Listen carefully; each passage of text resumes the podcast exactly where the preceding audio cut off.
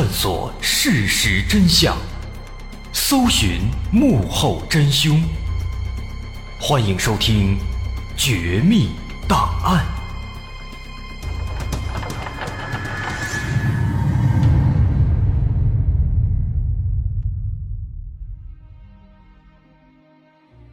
还原事实，探索真相。欢迎继续关注我们的《绝密档案》，我是大碗。上回咱们说了一起离奇的，不知道是自杀还是他杀的案子。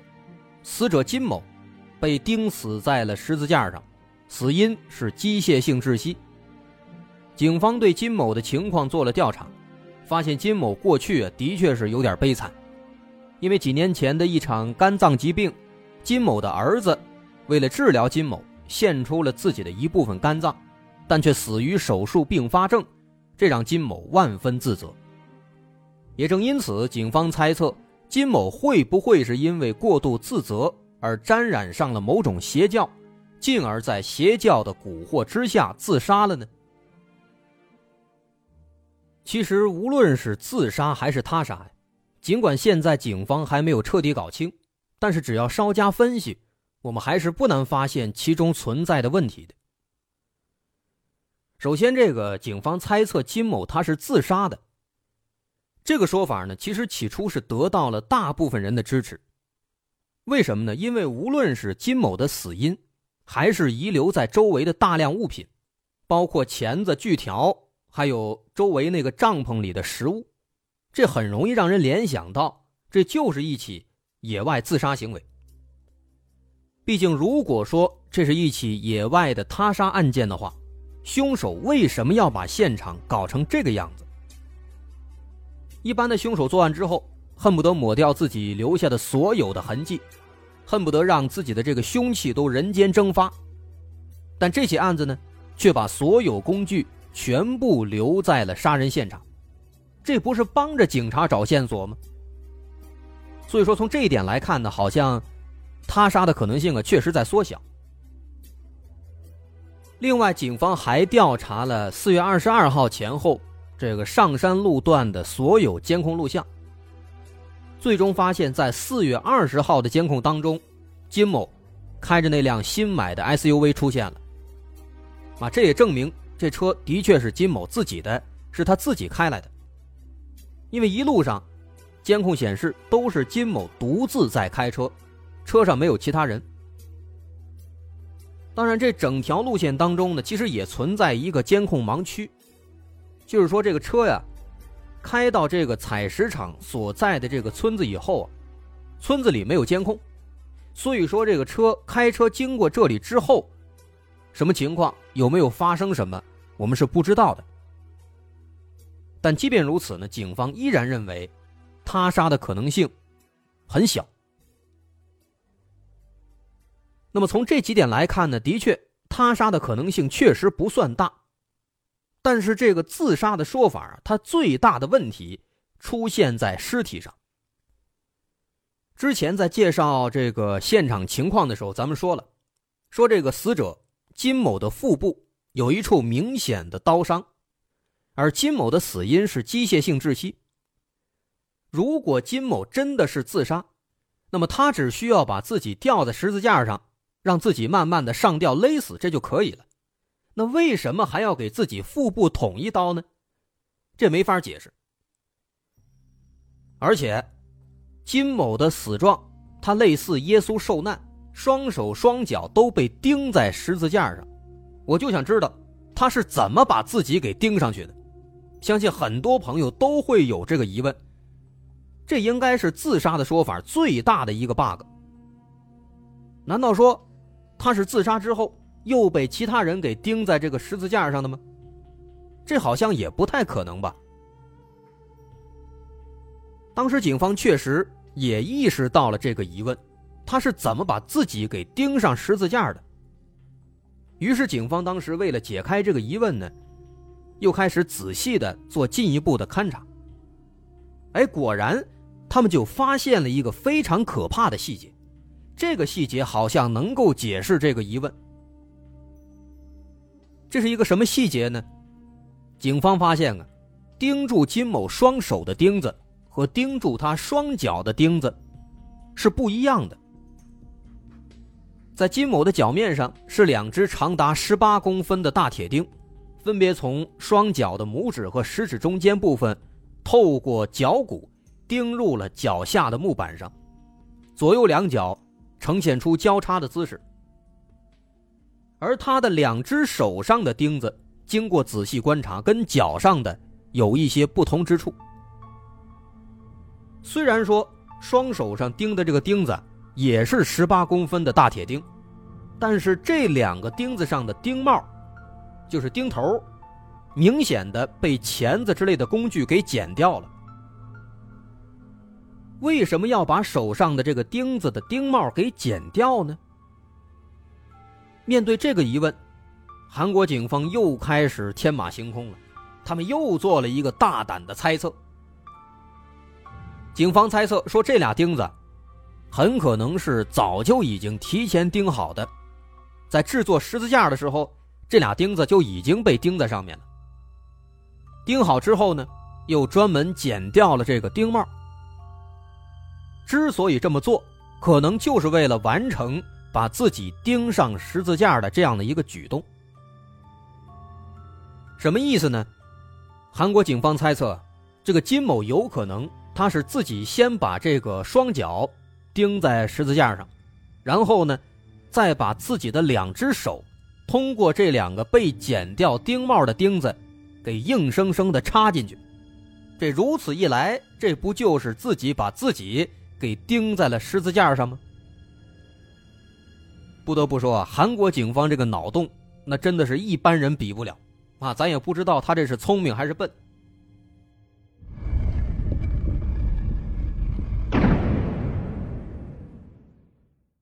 那根据刚刚的这一点，韩国警方就推理出了金某的整个的自杀过程。咱们来看一看。首先，四月二十号，他开着新买的 SUV 来到了这个采石场附近。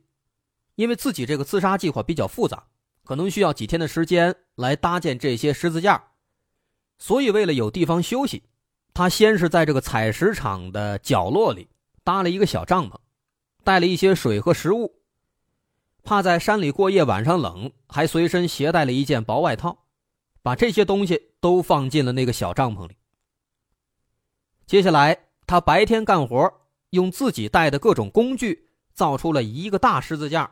和两个小十字架，用附近采来的植物枝条给自己编了一个类似王冠的东西。做好之后呢，他在采石场的正中央找了一块风水宝地，把一大两小三个十字架都固定好。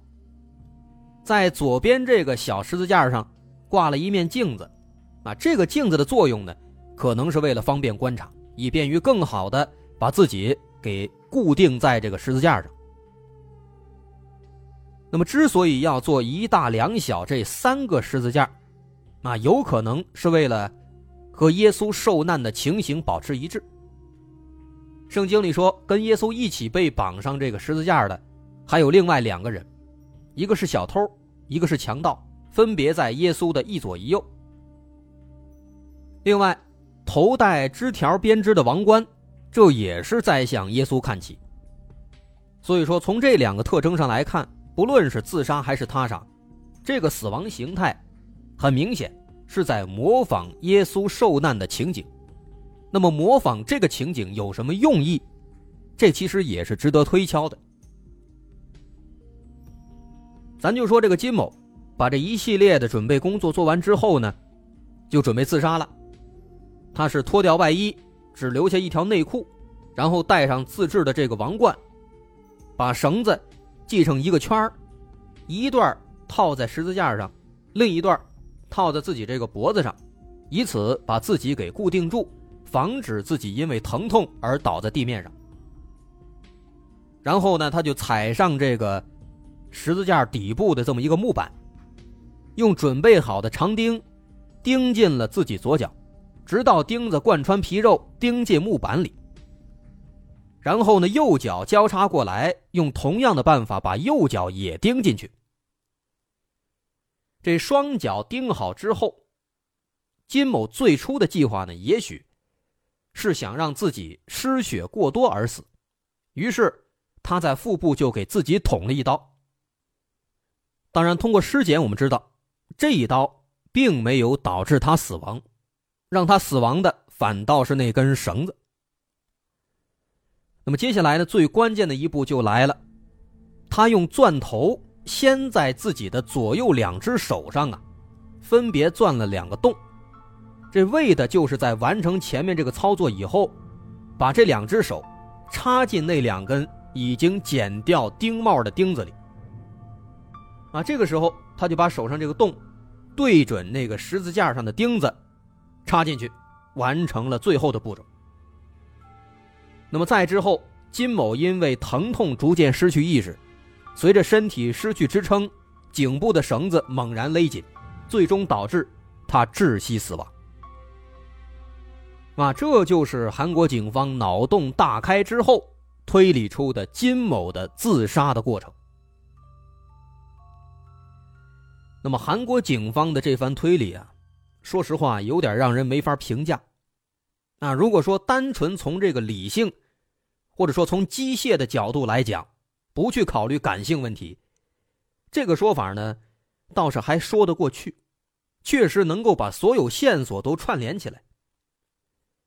但是唯一有一个地方啊，相信大伙儿都会这么觉得，这个地方没法解决。这个人呢，都是肉长的，往自己的这个身上又钉钉子又打电钻的，他不疼吗？他能忍住吗？我觉得这个正常人应该都忍不住吧。可能刚刚钉了一根钉子，就已经疼得晕过去了。那这时候有人就支招了，说会不会有这样一个可能性呢？这个金某为了成功自杀，他提前服用了这个麻药之类的东西，或者是喝了大量的酒，甚至是毒品。有了这些东西的作用，在神经不灵敏的情况下，给自己钉钉子、打电钻，应该就好点了。但是人家法医这个尸检结果都说了，金某体内没有发现任何的药物成分，也没有任何有毒物质。所以说就这样，在韩国警方的推测当中，金某就成了一个自己钉自己、把自己钉死的这么一个狠角色了。但是实话实说，这个说法我个人是无法接受的，我觉得这种说法是在侮辱我的智商。因为这实在是太过骇人听闻了，人怎么可能把自己给钉死呢？但是无论如何呢，根据这个猜测，二零一一年五月中旬，韩国警方迅速做出了最终的判断结果，宣称这起事件就是一起自杀事件。但当时这个广大的韩国群众可能也感到自己这个智商受到了侮辱。立马就出现了大量的反对的声音。比方说，有人提出说金某家住在昌原市，案发地点在文庆市，他本人跟文庆市呢也没有什么渊源。那么，如果说他真的是自杀，为什么他非要来到这个文庆市自杀呢？他是如何找的这处废弃的采石场的呢？根据路上的这个监控摄像显示。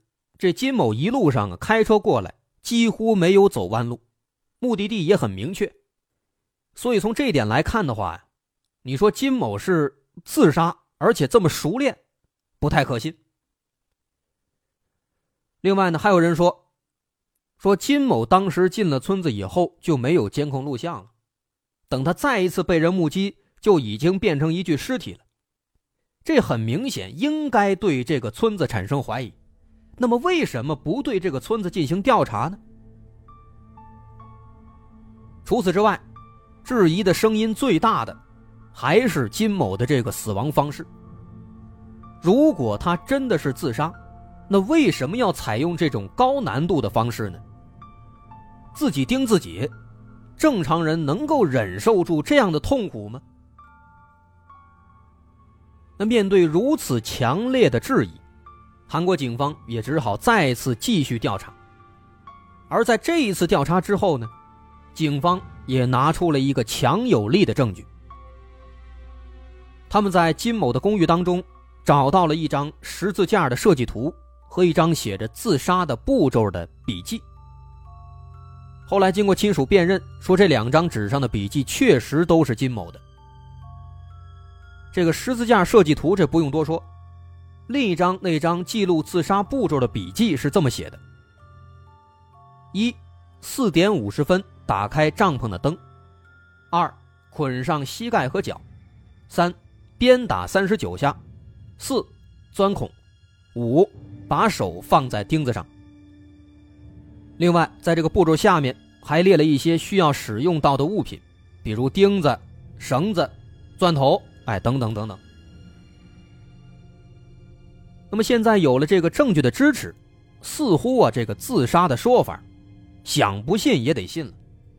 啊，这个金某从这一点看来，好像真的是在自责当中逐渐迷失，最终决定使用耶稣同款的死亡方式来自杀，给自己赎罪。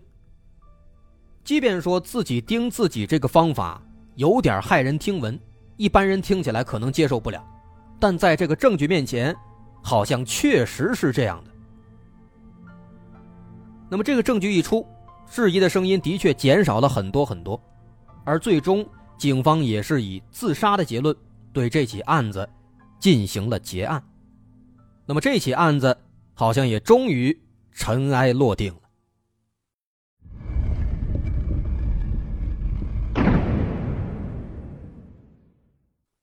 然而。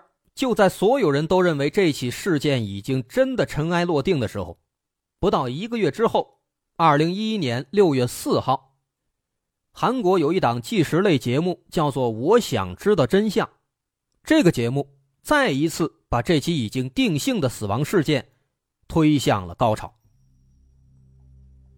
这个节目非常厉害的，咱们很久之前在一四年的时候曾经说过一个。韩国牧师性侵母子的这么一个故事，但是后来这个故事因为太过敏感被下了。这个案子当时就是被这档节目给挖出来的，所以说不难发现这档节目啊还是有点厉害的。那么当时在这个金某的死亡事件发生以后呢，这个节目组就也开始行动起来了，他们也认为这起案子。不太可能是自杀。于是，当时在这个“我想知道真相”这个节目组的牵头之下，很多媒体都展开了调查。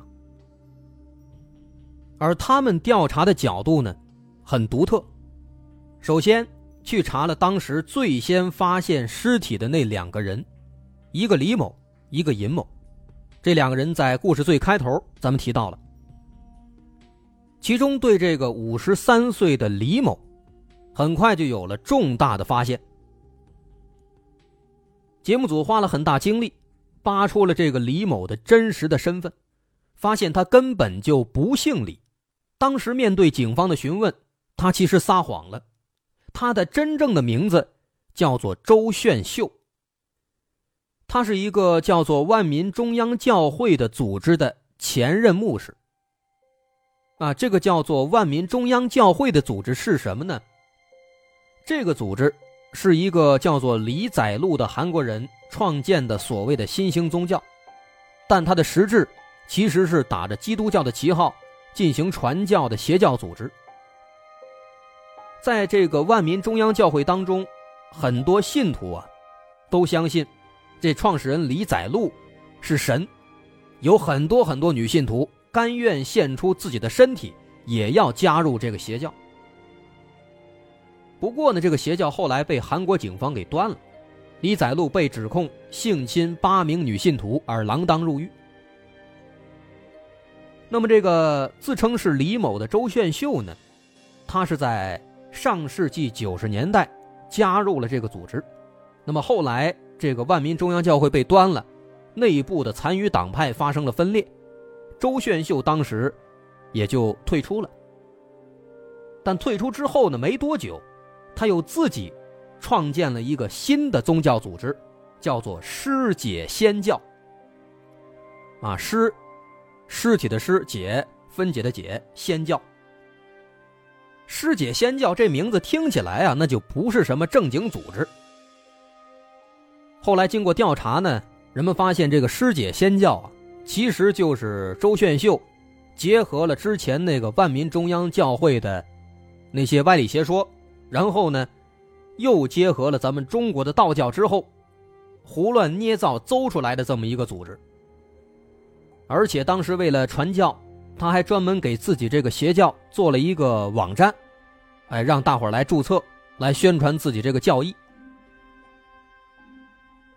那这个周炫秀的情况被扒出来之后呢，大伙心里开始琢磨了，说这个死者金某，他会不会跟这个所谓的师姐仙教有什么联系呢？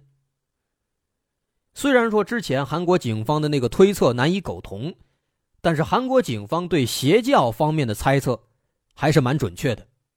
对于金某这样的人，的确是很有可能误入邪教的歧途的。而很快，通过调查金某的公寓里的 iPad，人们惊讶的发现，金某早在零七年就已经成为了这个师姐仙教的网站的会员了。从那个时候开始，他几乎每隔两天就会来这个网站里浏览帖子，还时不时的跟网友们进行讨论。那这个情况一出，不光是节目组，就连警方都坐不住了。毕竟这些信息，警方的确没有查到。于是警方赶紧找到了有重大嫌疑的这个周炫秀。而周炫秀呢，挺坦然，他承认说自己的确当时是欺骗了警方，没有说出真实姓名。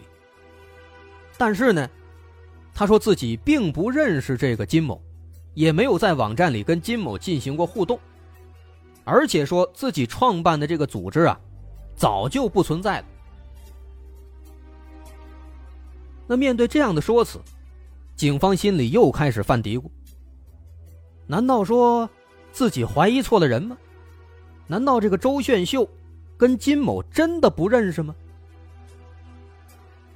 就在这个节骨眼上，那个我想知道真相的节目组再一次拯救了韩国警方。他们调查发现。死者金某在网站上的留言记录显示，早在零九年，也就是案发两年之前，金某就来到过文庆市，而他来这里的目的，就是要跟这个周炫秀见上一面。甚至在一篇帖子里，金某还发出了他和周炫秀见面的时候拍的那么一张合照。而周炫秀对此的解释是，他那个时候并不知道。来找自己的这个人就是这个死者金某。直到现在，金某的案子发生了，他才明白，才意识到，当年跟自己见面的那个人原来是这个死者。于是警方又问他，说：“当年见面的时候，你们到底都聊了什么呀？”这个时候，周炫秀的回答让在场的所有人都听出了一身的冷汗。他说：“当年金某问他，说圣经当中记录了耶稣死后又复活的过程，那么耶稣从死亡开始到最终复活，必然经历了巨大的痛苦，那么他是如何承受过来的？”周炫秀反问说：“耶稣都已经复活了，这一切还重要吗？”随后，金某就陷入了长久的沉默当中。这是当时他们聊天的过程当中印象比较深刻的一段。除此之外，还聊了其他什么东西？因为时间太过久远，周炫秀自己也想不起来了。那么眼下这个情况啊，的确是出乎了所有人的意料。虽然目前还没有证据，但这个周炫秀好像的确很值得怀疑。于是，警方又调查了案发前死者金某来到文庆市之后，周炫秀的所有的行动轨迹。周炫秀说，那几天自己一直在家里看书，哪儿也没去。但话虽这么说呢，他却拿不出任何证据，而尴尬的是，警方这边也找不到任何能够指向周炫秀的证据。所以最后，由于缺乏相关的有力证据。韩国警方对周炫秀的调查也只能到此为止了。而发生在金某身上的这起离奇死亡事件，跟之前一样，警方这边还是只能以自杀作为结局。就这样，这起案子就此告一段落。到现在，我们仍然没有其他新的进展。对于这起案子，其实我个人来讲，仍然是难以认同这个自杀的说法的。毕竟，一个人自己把自己钉死，这实在是有点让人难以想象。而且，目前又发现了他跟周炫秀的邪教有牵扯这样一条线索。金某的死状明显是在模仿耶稣受难，这也就表示这起案子跟宗教是必然有着联系的。但这些联系是什么？金某如果说自杀，他是如何度过这些难关的？目前其实都还没有充足的证据能够解释清楚。所以说，在案发当天究竟发生了什么？到底是自杀还是他杀？恐怕只有金某自己才知道了。好，这起奇案咱们就说到这儿。我是大稳，好，咱们下回再见。